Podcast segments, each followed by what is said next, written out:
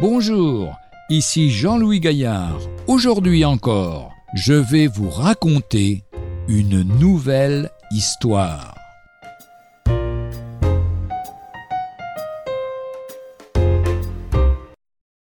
Étienne et le canard.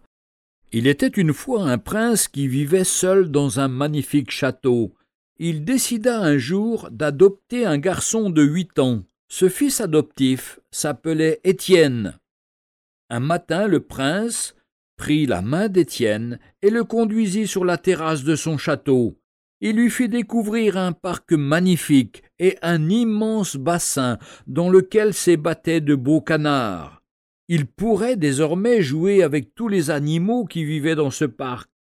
La seule chose que le prince lui recommanda, ce fut de prendre soin des canards qui lui étaient si chers.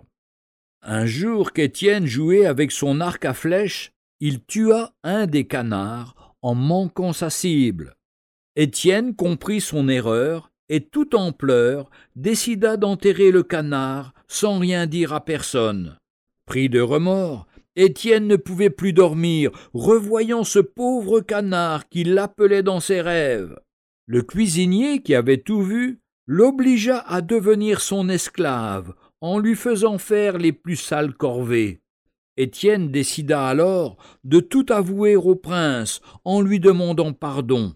Le bon prince, qui aimait le Seigneur Jésus, lui dit alors qu'il savait tout et lui pardonna en lui expliquant que Dieu qui voit tout connaissait son péché et avait envoyé son Fils Jésus-Christ pour que ses fautes puissent être pardonnées car quiconque croit en lui reçoit par son nom le pardon des péchés.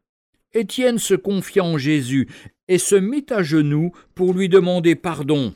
Voici ce que nous dit l'évangéliste Jean dans sa première épître, chapitre 1, verset 9. Si nous confessons nos péchés, il est fidèle et juste pour nous les pardonner et pour nous purifier de toute iniquité. Retrouvez un jour une histoire sur www.365histoire.com.